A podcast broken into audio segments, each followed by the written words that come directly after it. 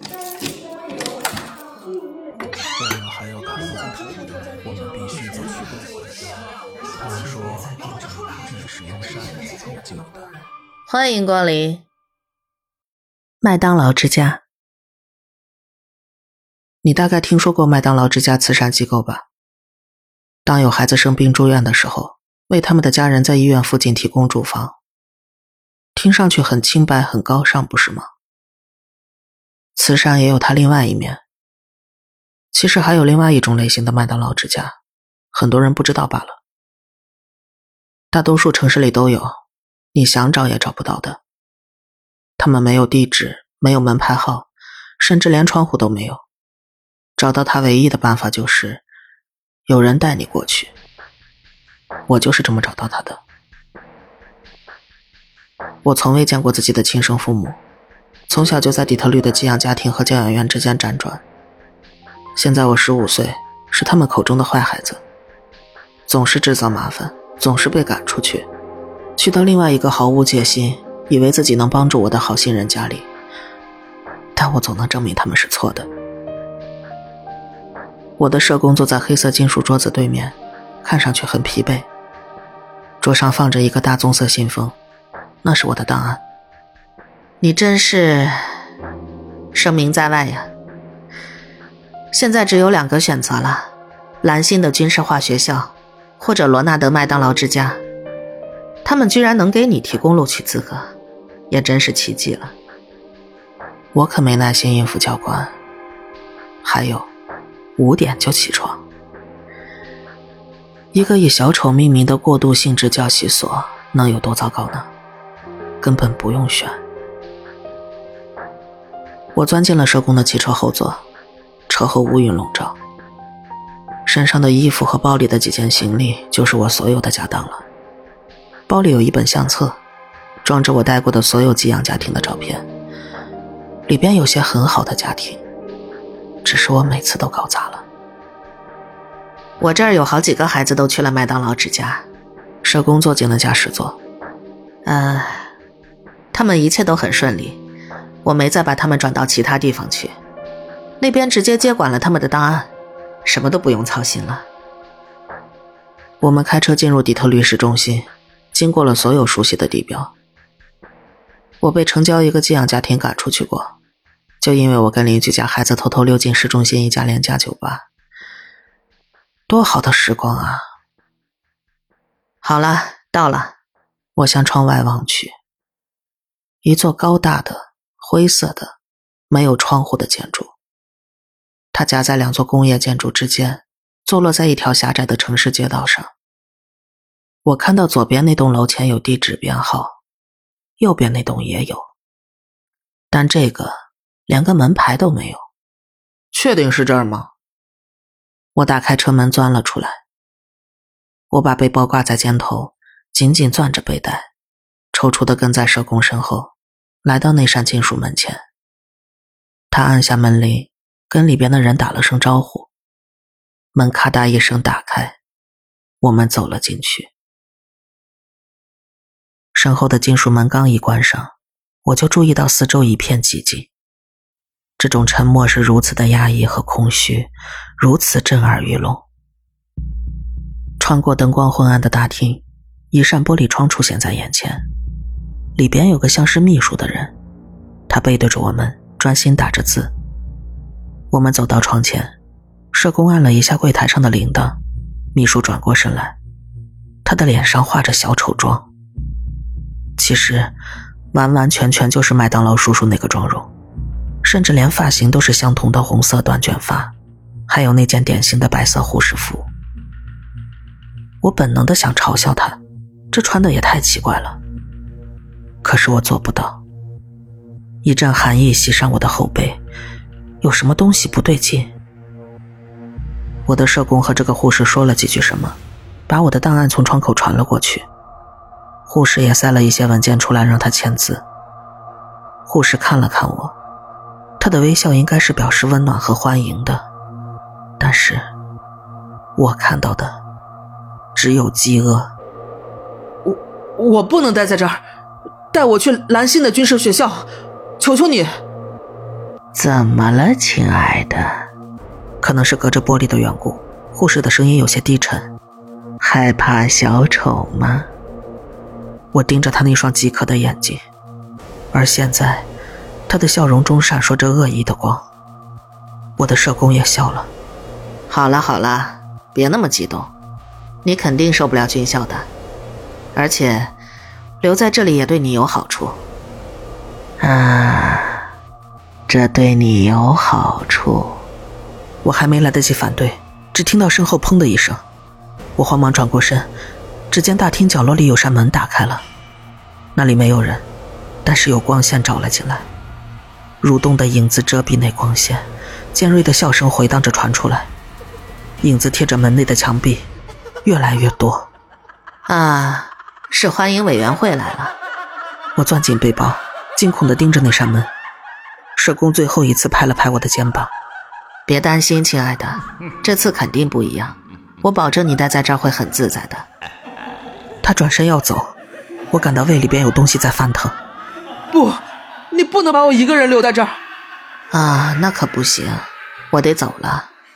我可从来都不喜欢小丑。金属门砰的一声关上，留下了我一个人。我再次看向角落那扇门。影子已经到了门边，刺耳的笑声充斥着大厅。我跑向大门，又打又踹，又推又叫。我尖叫着求救，尖叫着找我的社工，尖叫着求上帝保佑。然而，没有任何人回应我的请求。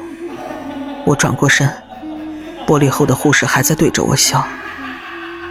然后，伴随着笑声，他们进来了，一群大笑着的护士。小丑的脸，红色的头发，有男有女，都画着同样可怕的麦当劳的妆。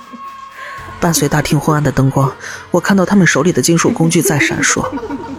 有两个小丑护士走上前来，他们推着一张带滚轮的金属桌子，上边还绑着手铐。你们他妈都别过来，放我出去！我使劲敲着金属大门。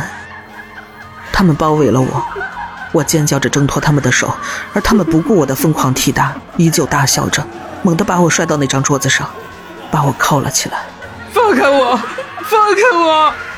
不管我再怎么扭动挣扎，毫无用处。他们包围了过来，他们把我推向那扇敞开的门，穿过一条似乎没有尽头的白色走廊，他们一直在笑啊笑啊。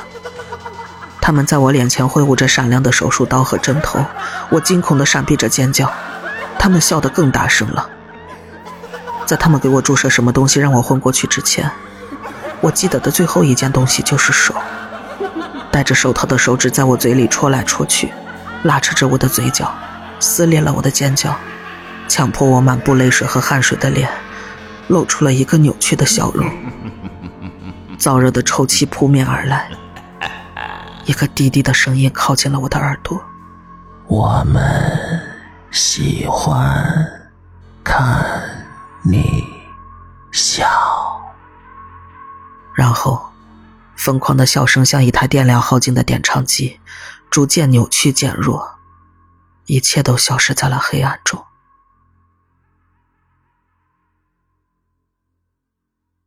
我睁开眼睛，强光迫使我再次闭眼。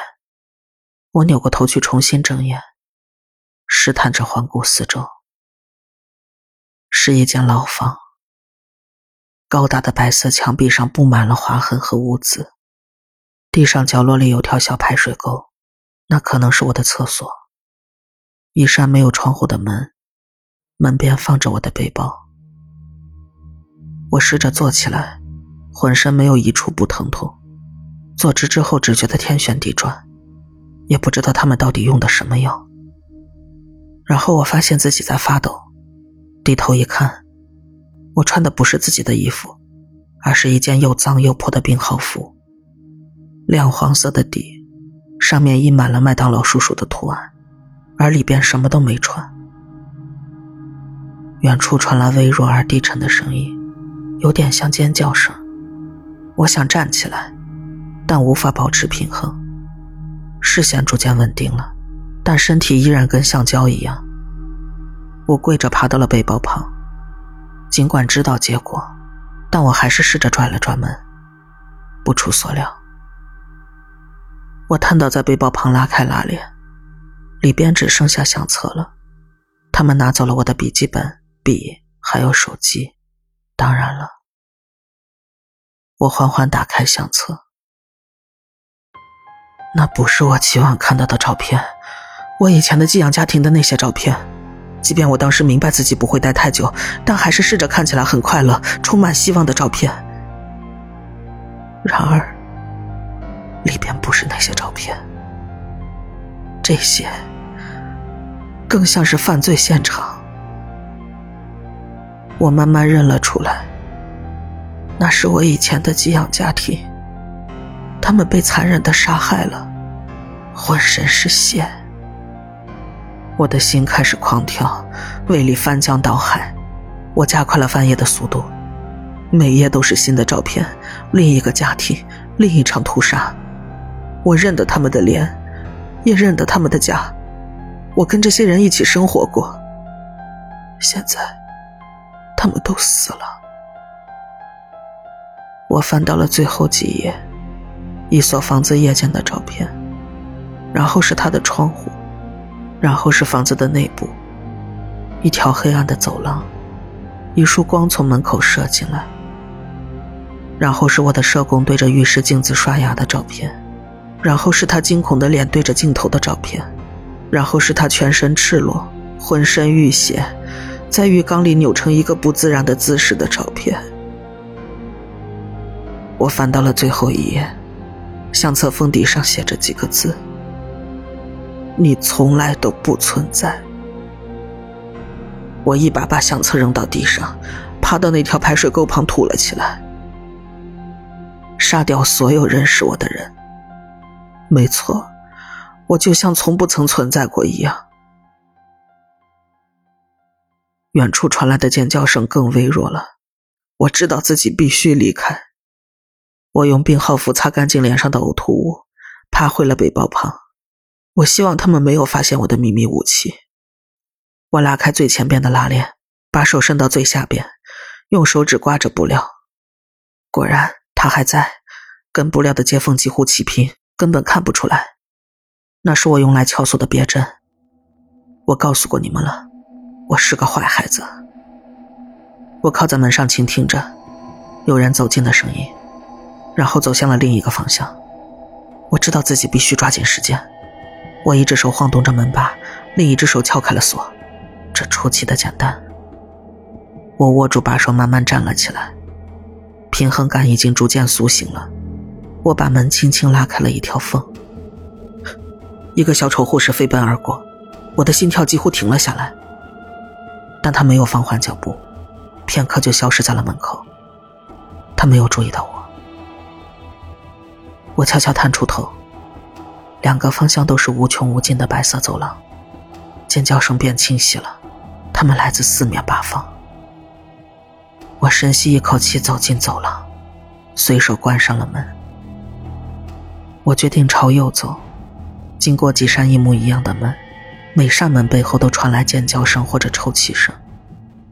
我在一扇门前停了一会儿，我听到里边有个很小的孩子，我试了试门把手，看能不能把他放出来。但当然是锁着的。我不能停下，每隔几秒就回头看看有没有护士。经过一扇白色的双开门时，我停了下来。两扇门上写着“游戏室”几个字，字体又高又细。我听到里边传来更多的尖叫声，很多人的尖叫声，还有笑声。我知道那是那些小丑护士们尖锐而疯狂的笑声。我不自觉地发起了抖。我不想知道里边正在发生怎样的折磨，我只知道自己必须前进。然后面前出现了一扇门，门上有楼梯的标志。我走了过去。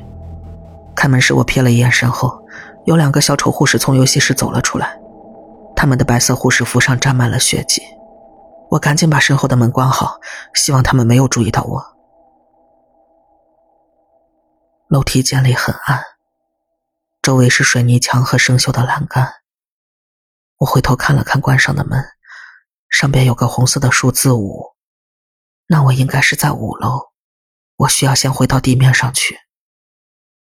我慢慢下着楼，脚步声在楼道里回响，尖叫声已经微不可闻，只有低沉的嗡嗡声。我似乎终于得到了片刻的喘息。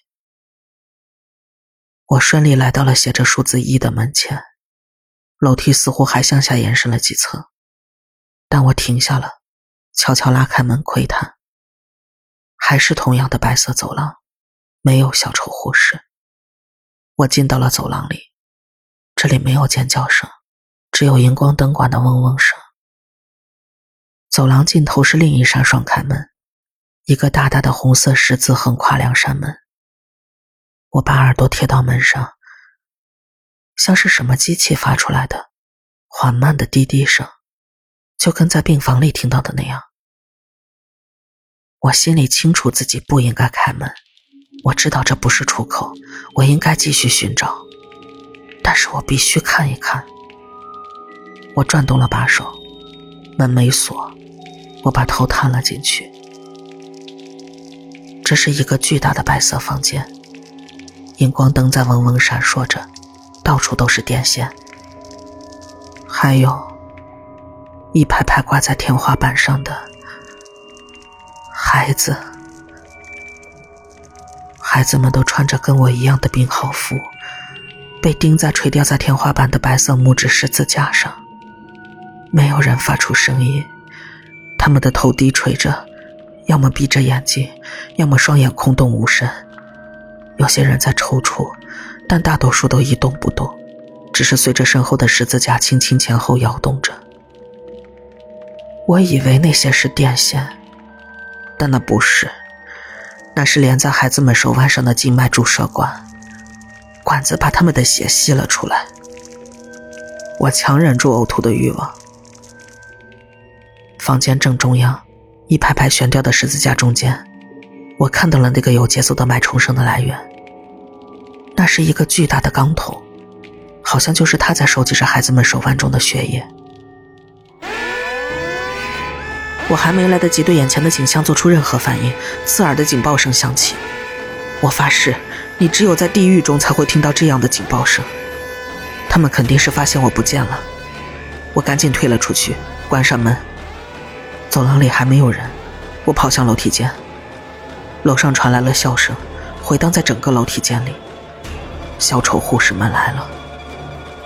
我以最快的速度跌跌撞撞下楼，好像是又下了三层，楼梯不再延伸了。我发现自己正在跑过一条黑暗的走廊，就像下水道一样。每隔十米左右，头顶上就会出现一个小灯泡。随着我的奔跑，腐烂的气味越来越刺鼻。笑声还跟在我身后。我回头瞥了一眼，一群人在追我。他们在灯光下现出身形，然后又变成剪影。他们微笑的脸，闪闪发光的手术刀和针头，把我的肾上腺素推到了最高点。我跑过堆积着腐烂尸体的壁龛，我不能停下。除了逃跑，我什么想法都没有了。我拐了个弯，面前出现了一个金属梯子，我想都没想就爬了上去，直到头撞到天花板上。下方的阴影和笑声越来越近，但他们的脚步慢了下来。他们已经快抓到我了，他们知道这一点。我用力推着头上的天花板，喘着粗气尖叫起来。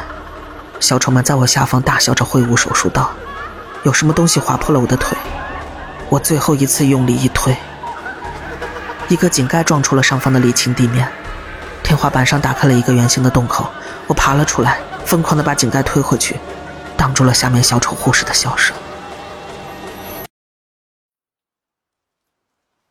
我在井盖上躺了一会儿，喘了口气。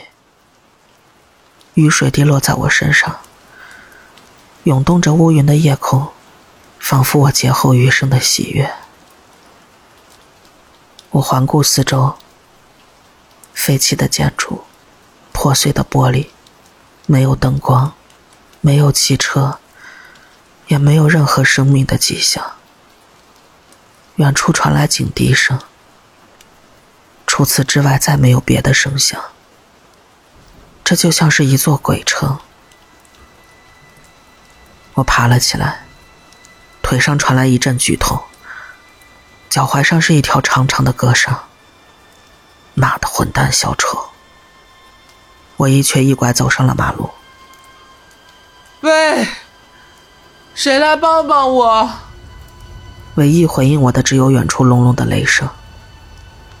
脚下传来柔软又黏糊的触感。我低头，那是一份报纸。我把它捡了起来。墨水已经褪色了，但我还是辨认出了日期：一九九二年七月十三日。我丢下它，一种冰冷的恐惧填满我的腹腔，我只能继续往前走。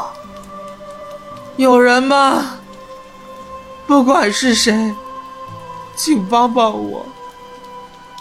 渐渐的，我已经说不出话来。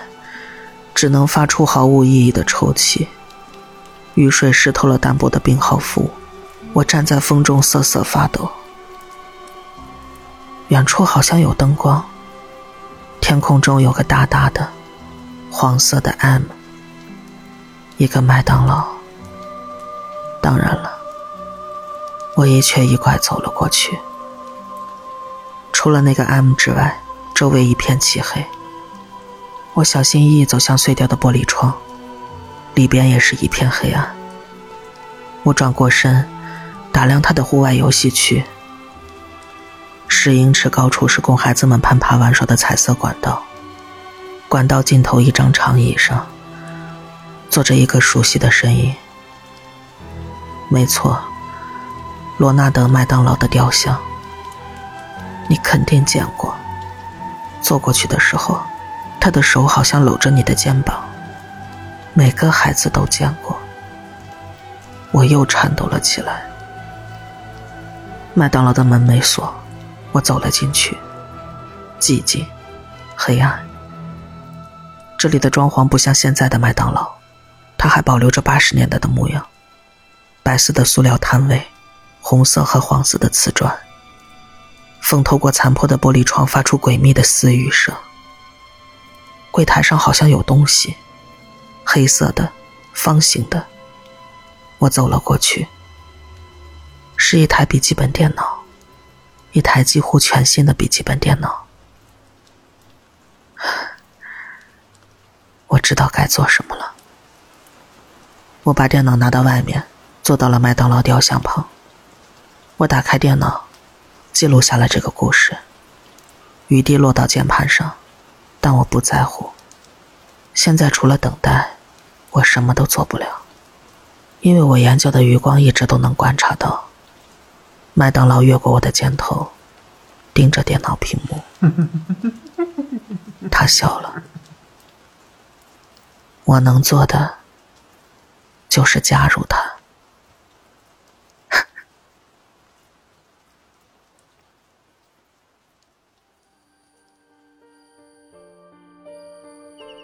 本期小黑屋故事就到这里。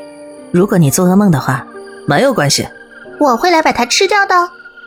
我是小黑屋的墨，那我们梦里再见了。